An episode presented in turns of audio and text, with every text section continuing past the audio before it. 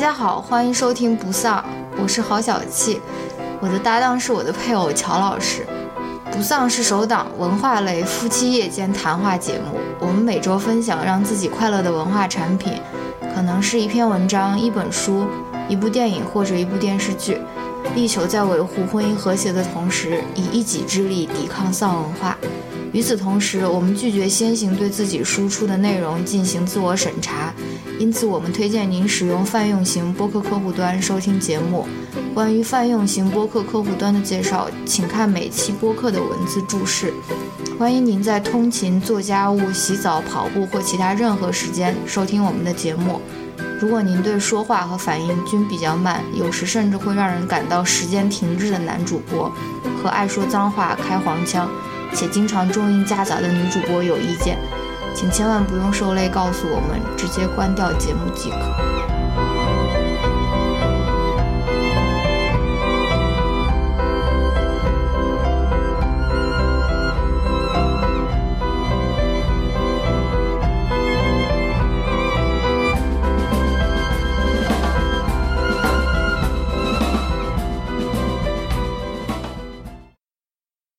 Hello，大家好，欢迎来到最新一期的不丧的第五遍的录制。对，非常不幸的告诉大家，这个其实是我们第五。这有什么？大家有什么不幸的？好吧，告诉大家一个主播比较不幸而已。呃，录制背后的小故事，这是第五遍录这 这一期节目了。具体发生了什么，我就不解释了。大家给我们写好评哦。可能是因为那种就是成名后的那种。那种压力，那个叫什么？那那个叫什么？那个叫我不知道了。你就说膨胀了。王菊说的是膨胀了，就是 还是要不忘初心。好吧，好吧，赶快进入主题，不然又有人说进入的太慢。嗯，好，今天今天我们来谈一谈一谈一本书吧，谈一本书的读后感吧。然后这本书是叫《Educated》。作者是 Tara Westover，然后这本书呢，是我们之前在之前的节目里面提到，就是我们有一个线上读书俱乐部五月份读的这本书啊，然后它是英文版的啊，可能是英文版的原因吧，所以我觉得好像这次大家的反响群里的反响不是那么热烈。好像读的可以啊，我觉得起码有人读啊，有人读，对，有人读。我是想的，可能一个人都没有。对，但我感觉应该不是特别多了。嗯，好吧。呃，对，然后如果你感兴趣的话，你可以继续加入我们这个线上读书俱乐部。嗯。然后加入方法的话，我会在 show notes 里面写出来。show notes。然后呢，六月份我们将读，呃，不是将读了，就是已经在这边读那个尼尔波兹曼的。《娱乐至死》这本书啊，非常短的一本书，非常小呃，然后中英文版都有。然后如你如果愿意的话，可以加入到我们一起来读这本书。嗯，好，那么我们来讲一讲这本书吧。嗯，首先介绍一下这本书的作者 Tara Westover，不是 Westwood 啊。如果仅从他书后面的介绍来看的话，他是。本科是在亚马汉大学读的，嗯，BYU BYU，然后硕士是在剑桥大学念的，嗯，然后后来好像去了一阵哈佛大学吧，嗯，然后最后博士访问学者，哎，差差差不多是 fellowship 吧，嗯，然后最后是在剑桥大学拿到的博士学位，嗯，对，很厉害，对这个从教育背景来看的话是非常。光鲜的非常强的一个教育背景了。那这本书是一个呃 memoir，就是回忆录或者说自传类型的这样一本书。那他要讲什么呢？光从他这个书背后的这些经历来看，好像 声音怎么好像撕掉了？感觉，因为他这书名又叫 educated，那肯定跟教育是有有一定关系的了。嗯。那么他这个教育背景，光从后面那。简短的来介绍的话，好像没有什么特别之处，除了非常光鲜亮丽之外啊，好像也没什么特别之处。但其实它的特别之处，恰恰就是在他所描述的那些教育之外的。嗯，之前之前的教育。嗯，那我们就先来讲一讲吧，到底是怎样一个故事吧？嗯，这本书。那在这之前，先介绍一下他的家庭吧。嗯，他们家是住在美国爱达荷州的那种山里的那种一个家庭。嗯，然后他父母生了七个小孩吧。哦，然后这个作者是最小的一个小孩。嗯，啊他妈妈是一九五一年出生的，我刚刚看到，所以记得很清楚。啊，一九五一年出生，好像这个信息也不是特别重要。生了七个小孩好吧，他你就想他他是多少岁他就开始他是八五年出生的，这他八六年。八六年出，那那个他妈是五一呃他妈是五一年出生，他三三十五岁的时候那生。肯定就是生了没停三十五，岁生的第七个小孩呀、你想。就是没停过我没有，算错吧？这个不会八六五一对的，对啊，对啊，就是说明 还是还是可以啊。对。那介绍一下他家庭背景吧。嗯。之前是介绍他们住在爱达荷嗯啊、住在山里。然后呢，他父亲是一个原教旨的那个摩门教徒，嗯然后他又是一个 survivalist。原教旨什么意思？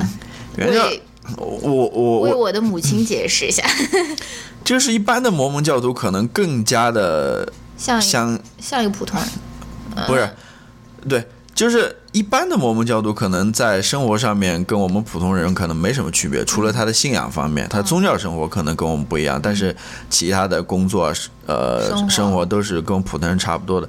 那原教旨主原教旨主义者呢，可能更倾向于或者我我我也不太好解释。原教旨主义是什么意思？他就是 fundamentalist 就是他是相信那个圣经的原文的，或者说他觉得人就是应该按照原文上面去生活，所以他叫原教旨主义者。对应该按照所以他比起其他的信徒来说更加，比如说虔诚，而且也更加保守。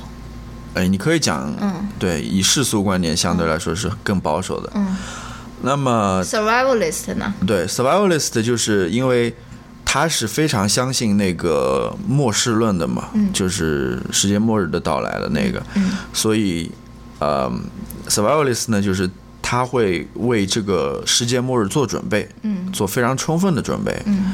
他书里面就讲到了，就是平时他会带着这帮孩子去准备那些粮食储备啊，比如说腌的那腌的那些桃子啊，或者放在那种罐子里面那些东西啊，嗯然后会准备那些枪支弹药啊等等，嗯。防卫啊什么的，还会准备那种呃油罐油罐车那种，油罐车？不是油罐车，是那种储备油的，在地下挖的那种东西，哦。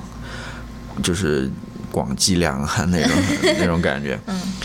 对，他是会认真准备的，而且他是相信那个世界末日的有一天会到来的。嗯。它里面不也讲到了吗？就是两千年的时候，对，他以为那个叫什么是千年虫吧？嗯因为之前设计这些电子产品的人没有考虑到这一点，所以对，呃叫什么？他就不那个一就是最前面那位一不会跳成二啊，还是什么？反正他就是觉得那个钟表没办法，对，尤其这些电子设备，跳成从一九九九跳到两2000年了反正就很然后荒他他就会觉得这个对电脑会混乱啊，然后世界就会会世界会进入混乱，进入战争的。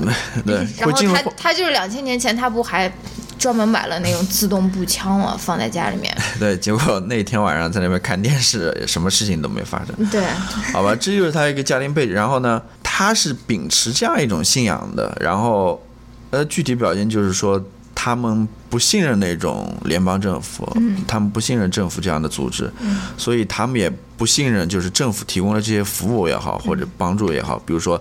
他们不不送自己的小孩去学校里面上学，接受那些所谓的义务教育，嗯，然后也不就不是所有摩门教徒，就是只有原教旨主义者，或者是他们家是非常特殊。对他们家非常特殊的，然后他们也不去医院就医的，嗯。啊、因为他们不信任政府这些东西。我刚刚看到那一节，就是那个女孩她有偏头痛，对。她第一次吃到了一个呃那个治偏头痛的那个药，她就觉得这个简直就是 witchcrafting，你知道吗？嗯就是那种女巫的巫术，你知道？因为他从来没想到说，哎，这个吃这个药真的我四十分钟我这个头痛就没有了啊！嗯，而且这个是他已经上大学了，他才第一次可能真的接触到西方那种药品啊，而不是草药。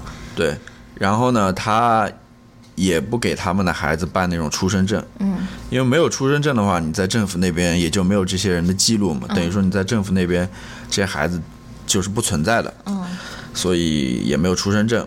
也没有 driver's license。对，没有出生证的话，你也就办不了 driver's license。嗯然后等等一系列的事情都干不了。嗯然后呢，那他们怎么生活呢？比如说他母亲，嗯呃，之前就是一个助产士吧嗯，，midwife，助产士好像是在医医医那种医院里面。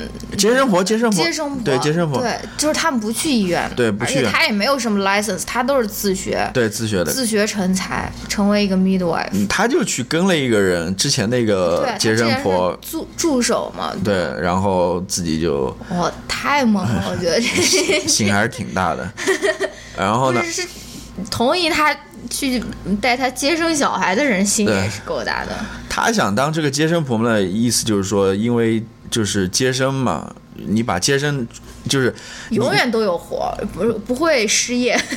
一方面，这个其实更重要的是，因为你不想让小孩就是被政府接管嘛，哦那么你必须要在家里接生。你要去医院接生的话，嗯医院肯定会给你注册，给你那个出生证明的嘛。嗯所以这个也是他彻底跟那个政府断绝关系的一一一一个必要的动作嘛，嗯对吧？让他老婆去做那个接生婆，嗯后来他老婆又做了那个草药师的那种，就是通过各种各样的草药去给人治病。有一种中医的那，对，也是想跟医院杜绝关系的那种。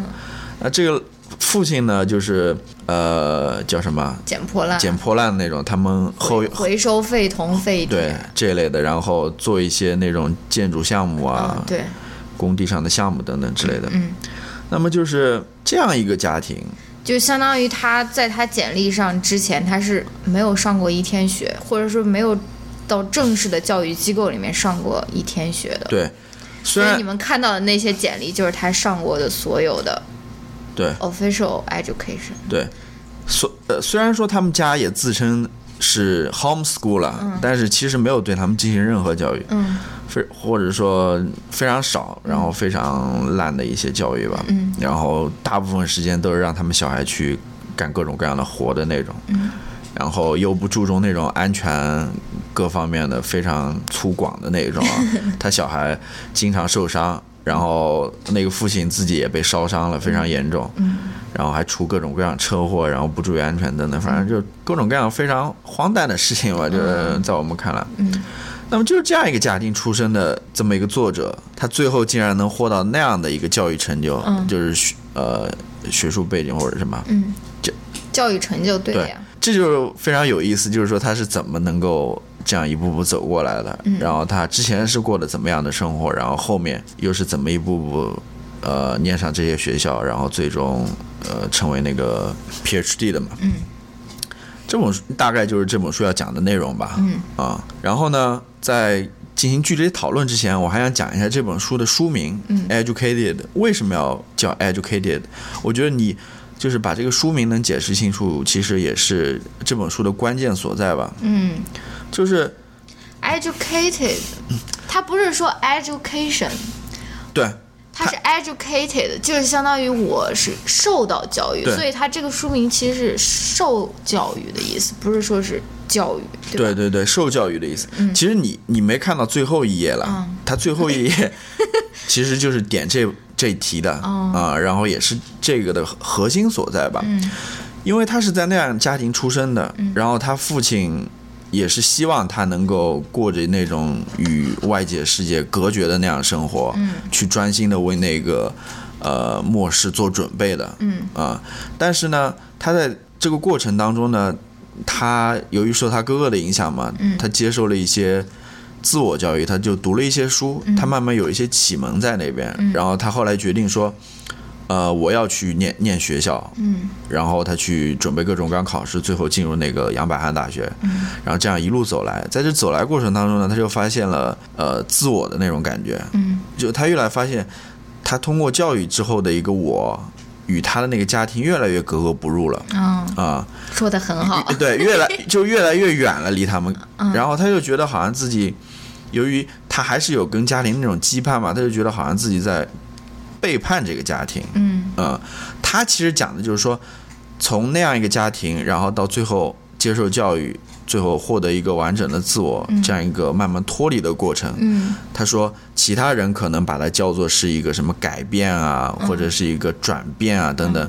他说，在我这边就是 educated，嗯啊、就是因为我被教育了，我才能够获得这样一个改变吧。嗯。嗯，那么呃，关于这本书，我们就暂时先聊这些。我们下面具体讨论问题的时候，可能还会提到这个东西。嗯那么我们想具体讨论一个什么问题呢？就是关于教育的。嗯，就是那我首先问你一个问题吧，好，就是在你看来，嗯，教育的意义或者教育的目的是什么？教育的意义和教育的目的是什么？嗯嗯，反正从一个学术的角度来说，嗯因为我才讲过这个话题，对对对，所以因为 education 也是社会学里面要讲的一个话题嘛，而且有 sociology of education。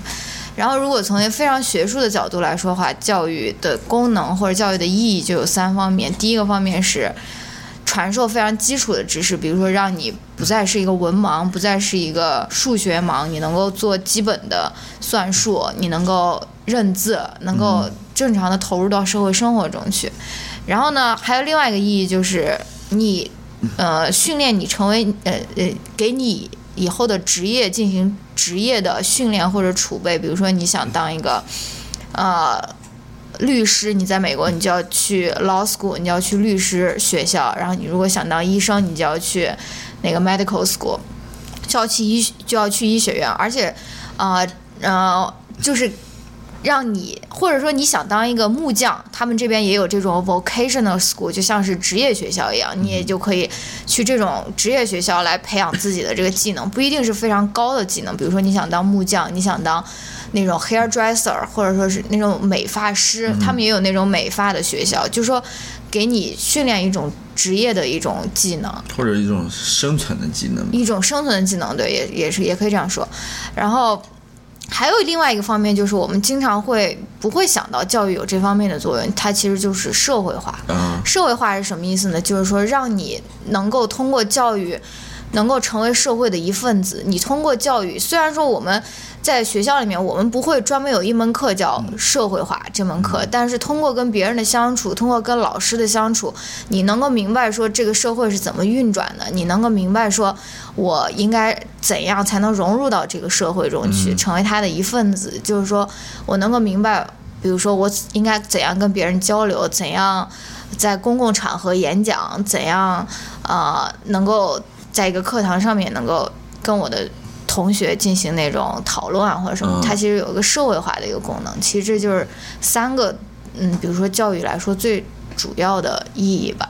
嗯然后你想，这个这个学生，这个这个这个作者 Tara Westover，他因为他上大学之前，他完全一天都没有上过学，也没有跟那么多人进行过接触，所以说这个社会化的这一方面，在他这本书的描写里面就非常的明显。比如说，他根本就不知道怎么跟他那个室友相处，对吧？对他他不知道说跟大家住在一起，我这个呃盘子是要马上要洗掉的，因为你如果不洗的话，别人就没得用，或者说是别人就要带你洗，或者是就是很臭啊，或者什么，他也不知道说，我我住在这边，我我有很多这种。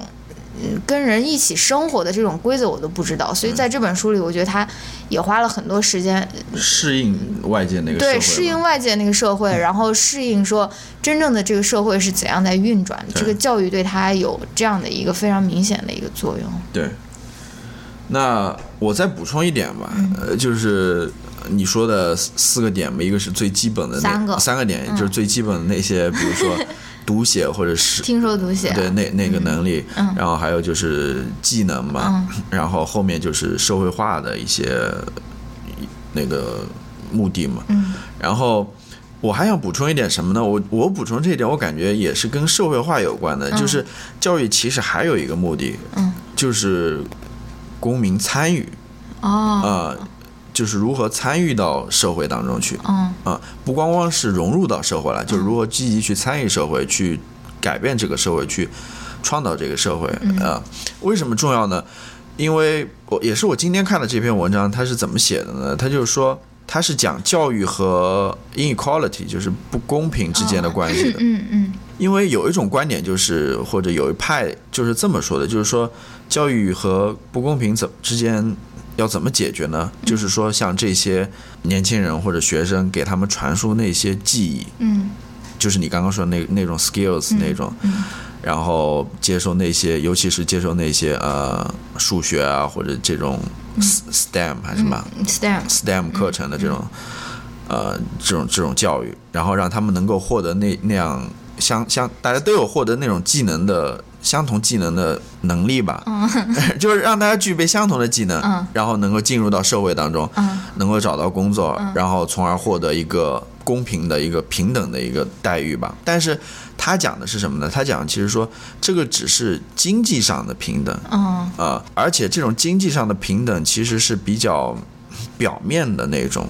其实你要真正获得平等，你必须要去改变那些，比如说政治上的不平等，嗯或者说社会上的不平等。嗯而这些东西，你是仅仅靠那种那种记忆的教育是无法达到的。嗯，所以大家都应该学一点社会学。对，他就讲到就是说，其实这个这个词我们之前在国内的时候，我我感觉经常在谈，但现在谈的越来越少，就是博雅教育，就是 liberal arts 的教育。嗯因为你只有通过接受这些 liberal arts 的教育，去了解这个社会到底是怎么运作的，比如说社会上各种各样的文化、各种各样的现象，对吧？嗯甚至像这种呃艺术的教育、像哲学的教育，能够让你了解到人是怎么一回事儿，嗯。什么是幸福，对吧？什么是快乐？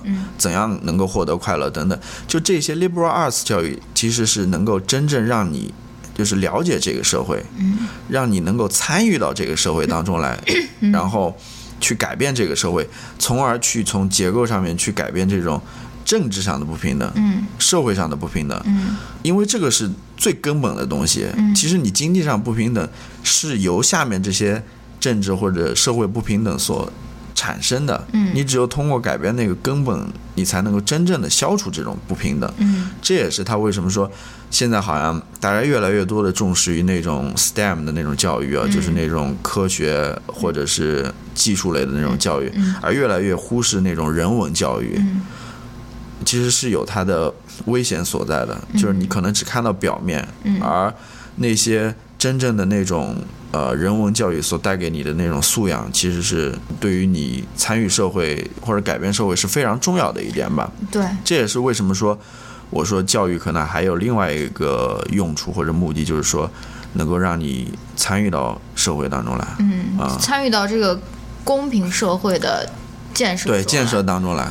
对，但是呃，我想说的一点就是，现现在就是能够接受高等教育的大学生，或者说是能够接受 STEM 教育的，或者说是想要呃通过 STEM 然后获获取某一某一些技能的大学生，他们其实都是非常有优势的，就是 privilege。嗯，你知道吗？因为他们的分数够高，他们才可能，比如说是继续在这个 STEM 这个 major 里面待下去，或者说他们的分数够高，他们才能真正进到大学进行教育。但是我们很多时候，我们想到教育的这种结果，比如说我成功的进入了一所大学，我成功毕业，我们只能够想到说，哎，这是我个人的努力，对吧？这个就是我努力为呃努力这个为这个成绩而奋斗，所以我。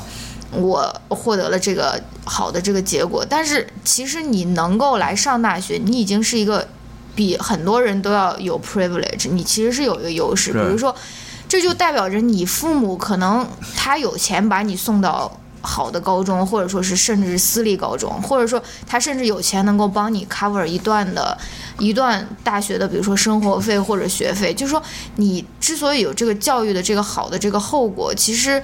并不完全是你个人的努力，已经代表着说你已经在资源上面、社会资源上面有比别人有一定的优势，而而且尤其是表现在那种像 Ivy League 呃 college，就是说 Ivy League 它很多很多的那个 admission，他都是依靠着说，比如说。你你的家族以前有没有人上过这个大学？所以这个优势很容易的就 reproduce 到你的下一代，对吧？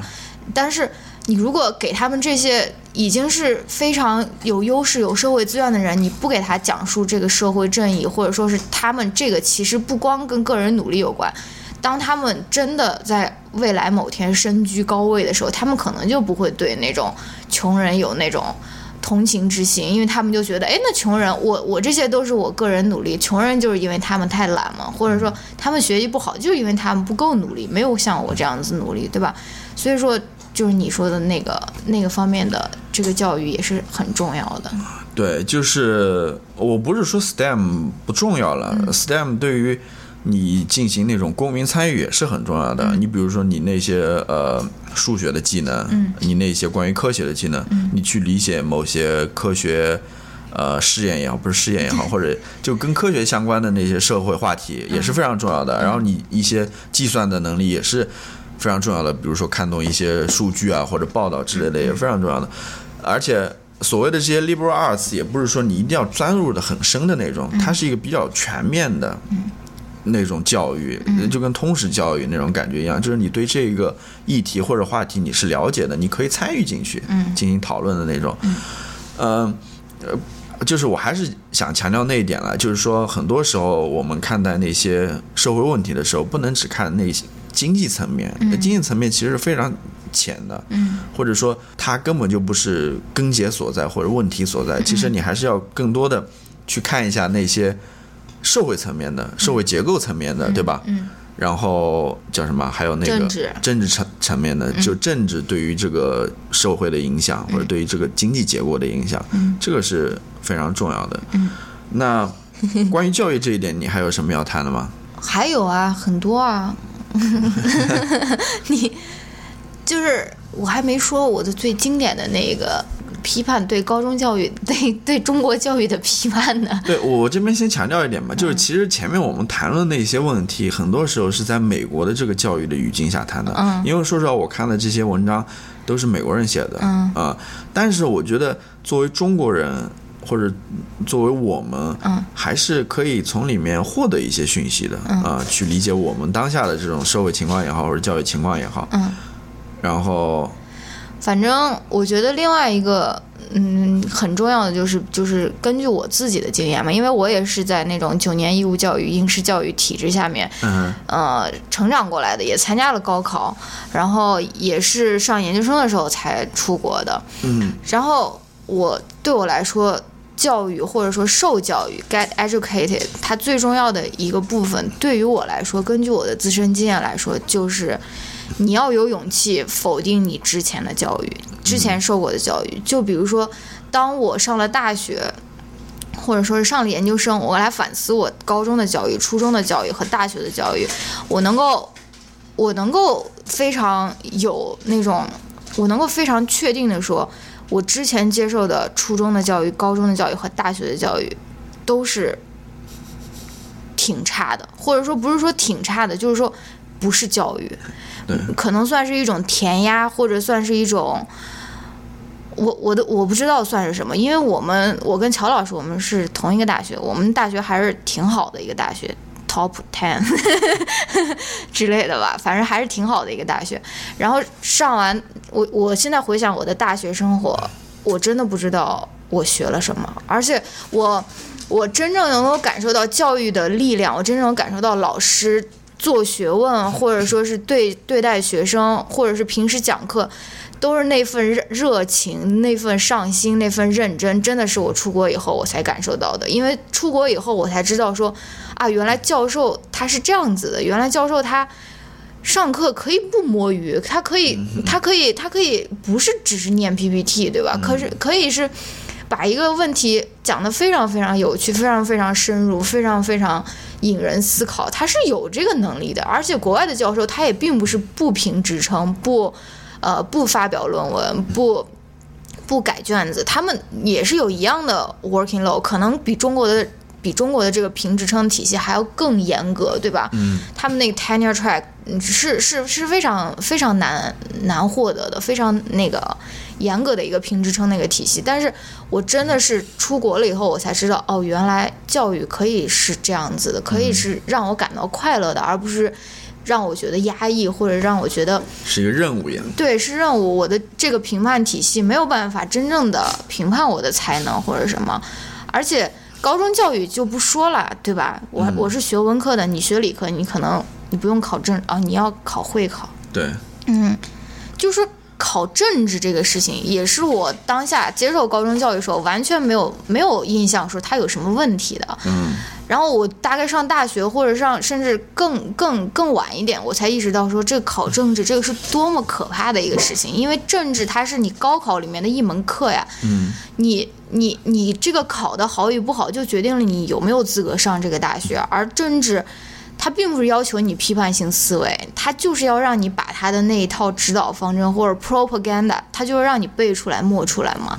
然后你就能够得高分。而且这个就是跟你的可能未来的这个大上不上大学的这个命运就是挂钩的。嗯所以说我回忆我很多过去接受的教育，我就觉得真的一坨屎，就是没有我我并没有从中获获取过获取到任何吸收知识的快乐，而可能是我对自己的教育，或者说是认识乔老师了以后，乔老师对我的教育，可能还让我获得的那种。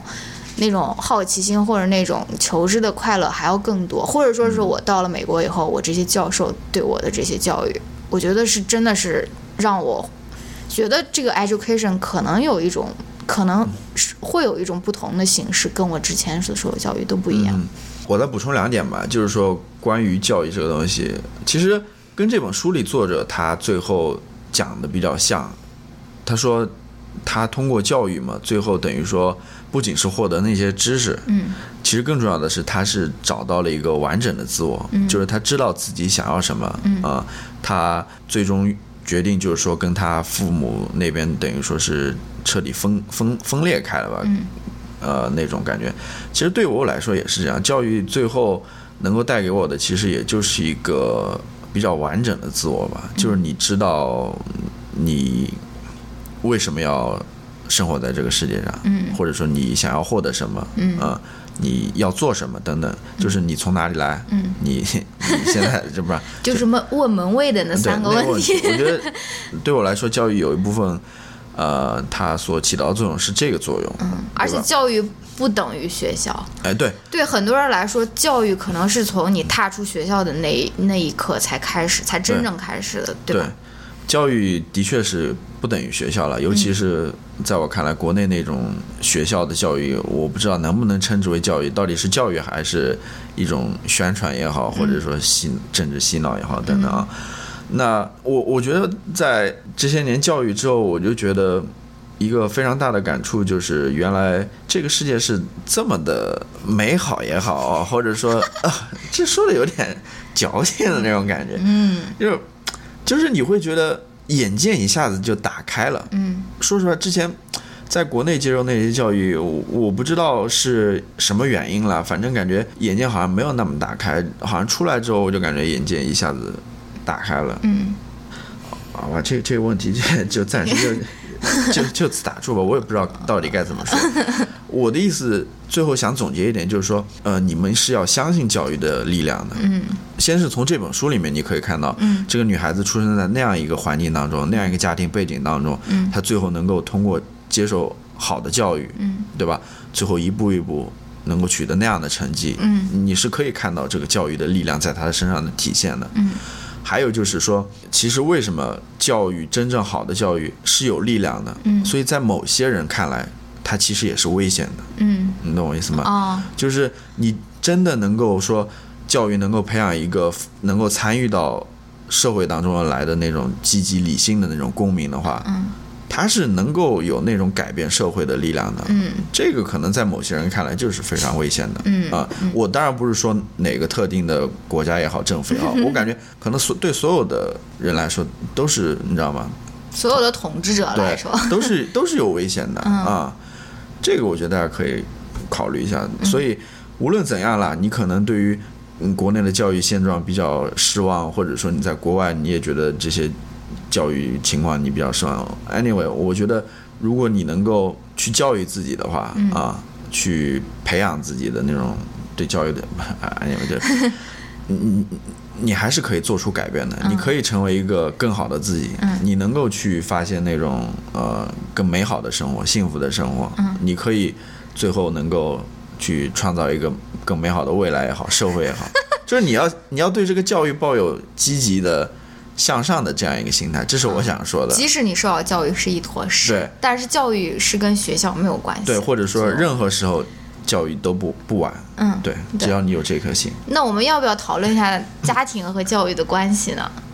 家庭和教育的关，就是差不多了，就是跟家庭有关了，家庭跟个人吧，嗯。啊，就是这本书里面讲到的嘛，最后这个作者他是要在家庭等于和个人之间做出一个选择嘛，嗯因为如果他继续停留在家庭当中的话，他感觉已经是格格不入的那种了嘛，对吧？啊、因为他父母对他的期望是不一样的嘛，嗯。然后他自己也有自己的意见和想法，嗯。这就是我昨天跟你讲的嘛，嗯。就是说，虽然他这个故事好像离我们很远，对吧？讲的是美国这个偏僻小山村里的这小样山村，这样一个非常不那么普遍化的一个，对吧？好像离中国人很远，但是我觉得他和家庭和父母的这种关系，其实跟我们中国人小孩子与家庭父母关系挺像的，就是你一方面。有那种家庭的羁绊在那边，但是你对于家庭又有很多不认同，嗯或者所谓那种叛逆在里面，你就想逃离那个家庭，但是你感觉有的时候你又逃离不了，嗯因为你父母对你有某种权威或者压力在那边，嗯对吧？其实这种现象在中国不要太多，嗯什么学业上面的，关于事业上面的，生娃上面，尤其是关于这种婚姻、家庭生活上面的，嗯什么时候结婚啊？然后要要找哪里的男朋友啊，对吧？嗯然后什么时候生小孩啊？生几个？这个感觉你好像没有自己的一个掌控权在那边，嗯好像都在父亲父母那边对你生活把控。嗯然后你可能有时候又有觉得挺厌恶的，对吧？但是好像又逃脱不了。嗯其实这一点跟这个作者还是挺像的。对啊、你好吧，有没有什么想说的？我到时候推荐的时候可以说。好吧，那我还是说昨天那句话，嗯，就是你从这个角度来看，我甚至觉得这个作者他父母倒没有那么 crazy，嗯，比起很多中国的父母来对，说，很很多中国的那种父母家庭来说还没有那么 crazy，因为最后他父母还是尊重他这个个人的选择的。嗯虽然说他在那边传输他那些观点了，但是他并没有说控制他嗯或者约束他，嗯他最后还是让他做自己选择，即便他们对他有不同的意见而已。嗯，那我觉得中国父母他可能觉得 我有权利控制小孩的生活，可能也是因为他们经济上的联系有关。嗯，比如说父母啊，我给你付首付，然后那种相亲节目一出来就是。在哪里买房，我都可以带你付首付，我带你去看小孩的。确是这样的。你看，你看这个，你看这个女孩，她跟她父母，她她老爸十六岁赶她出去啊，或者说是、说你已经长大了，她老爸甚至忘了她多大了，你知道吗对？最后她说我才十六，她说哦那行，你在这里面再住几几年。她她十八岁以后，她住在她家里面，她要给她老爸付房租的，对，对吧？他们算得很清楚的，对，这是非，常个人的一个社会。对，的确，经济上这个原因是很多，就是在中国家庭当中，就是让这种小孩没有话语权的一个原因。就是最后还是捆绑在一起的一个非常重要的原因，就是经济原因。就是你可能想逃离，但是你无逃离不了，因为你经济权或者说你在经济上面跟他还是有联系的。嗯这一点除了你讲的那一点之外，其实在这书里后来你可能还没看到，还有一点就是说他的那个父母那个家里面，除了他父母之外，他有很多兄弟姐妹嘛。嗯，其实除了他父母之外，好几个兄弟姐妹也跟这个作者划清关系了。跟作者划清关系。，跟作者划清关系，不是那个他的那个 Taylor 或者嗯啊，Tyler 就出去念书的那些了，嗯就还留在家里的那些兄弟姐妹，最后即使他们知道父亲有些地方做的不对，嗯他们最后还是决定站在他父亲那边。为什么呢？因为他母亲在后面搞那些草药发达了，你知道吧？嗯，他们没钱，他们要依靠这个家族对他们家里，他们家里的小孩就跟着他父母在那边打工，哦等于说在经济上面依附于他父母。对，所以即使说他们心里明明知道可能我不应该站在这父母一边，但没办法，还是钱说话嘛，对吧？嗯他们最后还是站在。其实这个这个这一点也是跟国内这种现象是挺跟你说的那个现象是挺相、相似的。嗯，那关于这个你还有说要说什么？就是个人与家庭之间的关系。没了。推荐的时候可以说。那我最最后再讲一点吧。你最后了，可能有个四次。最后，我在最后，最后的最后，最后我再讲一下关于这个回忆录这这回事情啊，memoir，嗯，就是你昨天其实，在某一次某一次，某一次录音当中，你也说到了，就是说它里面的那种回忆写的好像就特别细哦，嗯。就那种具体的对话也好，怎么样也好。嗯。其实我昨天告诉你了，就是说，呃，这个作者他是从十岁开始就开始记日记的，嗯。他记的日记，而且不是那种流水账的，今天干了什么或者怎么样，他是具体到那种对话的细节都有里面都有记录的。嗯。他说他最后好像留了有三十本日记吧，嗯。这也是为什么他这本书能够写的那么详细、那么具体的原因之一。嗯然后呢，还有一个有意思的一点，我想探讨一下，就是说回忆录关于记忆这个问题。嗯。这书里面他也讲到了，就是说他有很多那种角注嘛，嗯。都说，呃，他的兄弟某某某对于这件事的不记得了，或者不记得了，或者他的看法、嗯。或者他的记忆是不一样的，偏差的。对，有偏差的。嗯。这其实就挺有意思的，嗯。就是我感觉回忆录可能多多少少都有这些问题吧，嗯。因为毕竟每个人对于事情的那种，无论是记忆也好，或者认知也好，其实都是不一样的。对，因为我看那个他们美国这边读书组里面讨论，里面有一个人提到嘛，就是说那个 Taylor，嗯好像 Taylor Taylor，他好像写了一个博客嘛写了一个博客嘛，嗯。就是评价他啊、妹妹的这本书，嗯。好像里面有些东西他觉得是夸张了的，嗯。啊、这个其实就非常有意思，就是说关于某同一件事情，不同参与者他们对此的记忆也好，或者回忆也好，其实是不一样的。其实回忆并不是说。就是对细节的一个完完全的呈现，啊因为你觉得回忆好像就是啊，就是我脑子里面我对于这个细节的这个全全貌的这个呈现，其实回忆也是一种社会建构。对，就是说，你比如说你，你，你比如说，用我来说吧，嗯，我觉得我这堂课上的特别不好，对。然后我回忆的时候，我就越会回忆那些非常糟糕的细节，就是说越回忆，我就会觉得我发挥的就是不好，特别不好，对吧？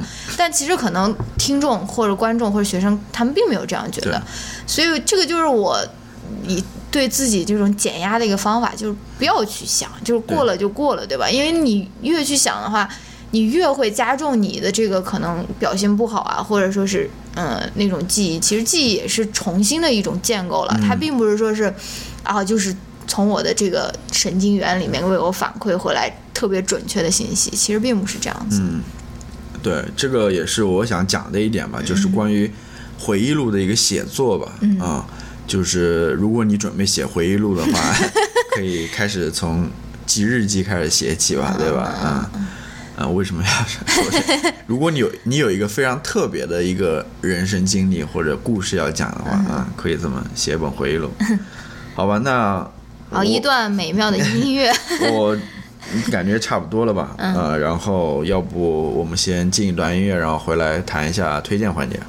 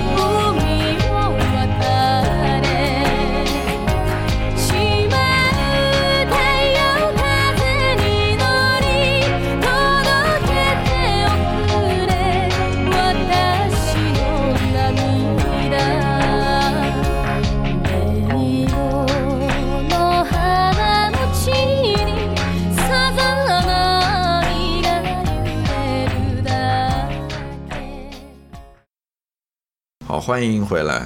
呃，下面进入推荐环节，你先说还是我先说？你先，其实我我我在之前已经讲过了，就是我推荐一篇文章嘛，就是呃叫 What is Education for？嗯就是教育是为了什么？嗯，就是之前我在前面那个环节当中已经讲过了，就是教育还有一个目的就是公民参与的啊这个目的。嗯它里面就提出了两个范式嘛，一个就是关于那种记忆教育的，就是技术教育的。啊一种就跟你说的一种生存手段的一种教育的，嗯对吧？另外一方面就提到就是那种公民参与式的教育的，嗯其实也是两种学科之间的对垒吧。就是关于技术的，可能更多的是那种 STEMs 那种的啊；嗯关于那种公民参与的，可能更多的是关于呃 liberal arts，关于人文主人文主义教育的这个。嗯然后他的论点就是我刚刚说的嘛，就是说我们不仅需要这些关于记忆的，或者说你要消除这个不平等，嗯你的最根本的还是要去消除呃社会和政治上的不平等，嗯而要消除这些不平等，你必须要参与进去。嗯参与进去的话，对于那些人文学科的知识又是非常重要的。嗯就是他他这篇文章就非常详细的去讲这个问题了。如果有兴趣的话，我觉得对于我来说也是一个就是非常 refresh 我的 更新了我的一些想法了吧，因为我之前没有看过类似的这种文章或者这种话题，它等于说给我提供了一个新的思路也好，或者非常非常有启发性吧。嗯，如果感兴趣的，大家可以去看一下。好。嗯，我推荐的这个是一个播客的一集节目，它那个播客名字叫 Hidden Brain，也是一个非常有名的 NPR 旗下的一个呃社会科学类的节目，虽然更侧重于心理学吧，呃，社会学意味不是特别浓，所以也就是我也不是每期都听，我只是看到有意思的题目才会听。然后最近他出了一期节目，其实是他二零几几年出的一期老节目，他重新播了一遍。嗯，叫做 kindergartening，就是 kindergarten 大家都知道，就是幼儿园的意思或者幼儿教育的意思。kindergartening 它其实在讲家庭教育，家庭教育应该怎样开展。然后他在这个博客里面，他就提出了两种家庭教育的模式，一种就是木匠型，就是 carpenter；另外一种就是园丁型，就是 gardener。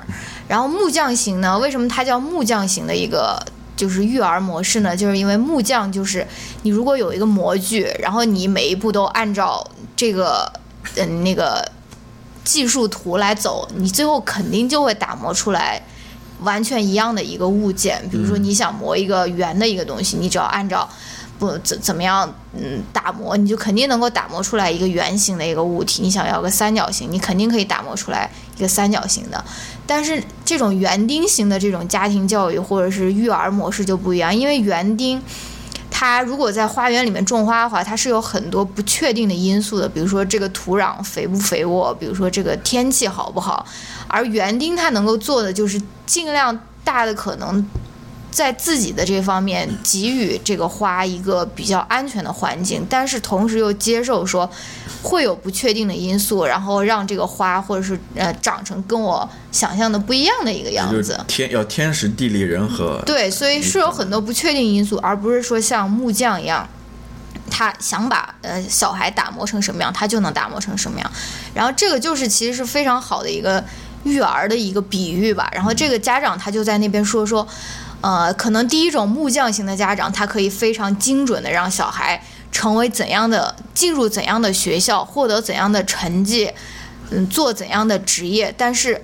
他更倾向于推广的是这种园丁一样的这个呃家长，因为这样子你的小孩获得的不是某种 specific 的技能，或者说是不是去到某个非常具体的一个学校或者是一个职场，而他获得的是很多的品质，比如说他。呃，会变成一个坚韧的人，比如说他有能力、有勇气面对失败，能然后能够明白怎样从失败中重新站起来，而而不一定是获得那种世俗意义上的成功，比如说进入投行，或者说是进入呃金融产业工作，或者说是赚到一百万美金之类的。而他获得的更多是一种品质或者一种品德吧。而且我就觉得，很多中国的家长大概怀抱的育儿理念大概都是这种木匠型的，而不是这种园丁型的。他们就是想要两岁就送我的小孩去学英语，三岁送他去学什么钢琴，或者是一定要上什么外国语学校，一定要什么。他们的那个育儿方式其实可能跟他们的生活方式一样，都是非常焦虑的，非常嗯、反正不松弛的吧。嗯。但是其实小孩他并不是一件产品，对吧？而且他也并不属于你，你把他带到世界上的时候，并没有问过他的意见，对吧？所以他是一个独立的个体。我觉得你作为家长，你要能够接受说小孩他会生长出一个完全可能跟你想象完全不一样的一个灵魂，他可能就会成为一个说唱歌手，或者说他可能就是他妈不想成为一个医生，就是不想成为一个嗯一个大学老师，对吧？嗯。就像我们看那个《创造一零一》，我们是那个选手，我不是跟你说张楚涵，我最后还为他投了好几票呢。哎，他叫张楚涵还是叫王楚涵？我不知道啊。反正他就是一个完全没有名气的一个选手。我为什么给他投票呢？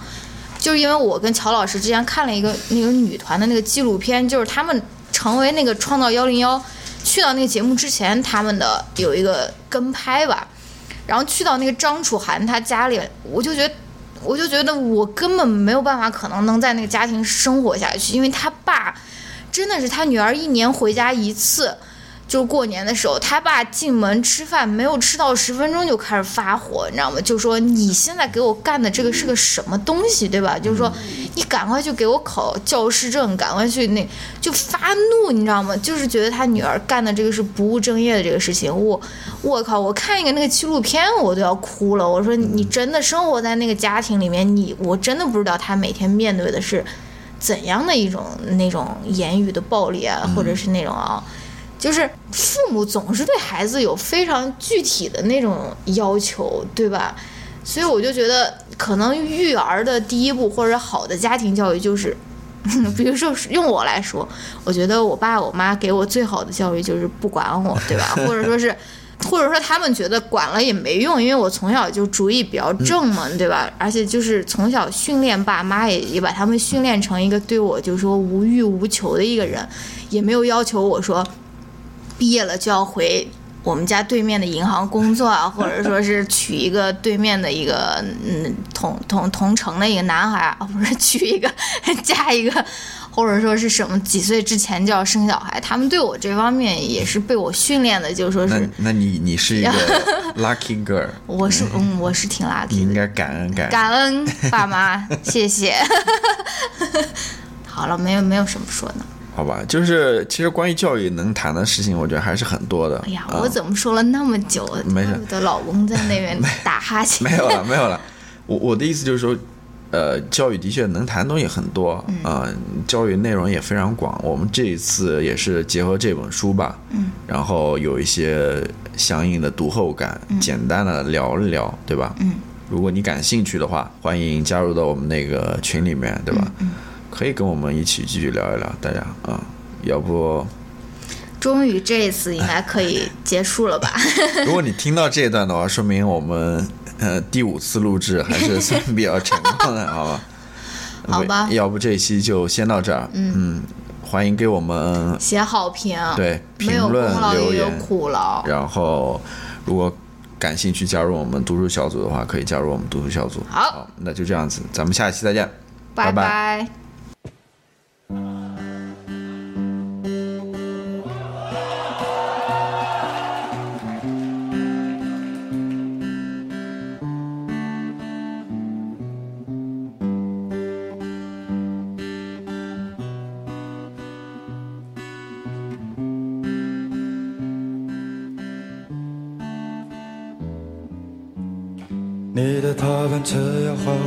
向哪里？你在花心里快乐旋转。他们看着你，为你有祝福。我曾经和你有一样的脸庞。如今这个广场是我的坟墓。这个歌声将来是你的挽歌，你会被教育成一个坏人，见识不久吃喝拉撒的鸡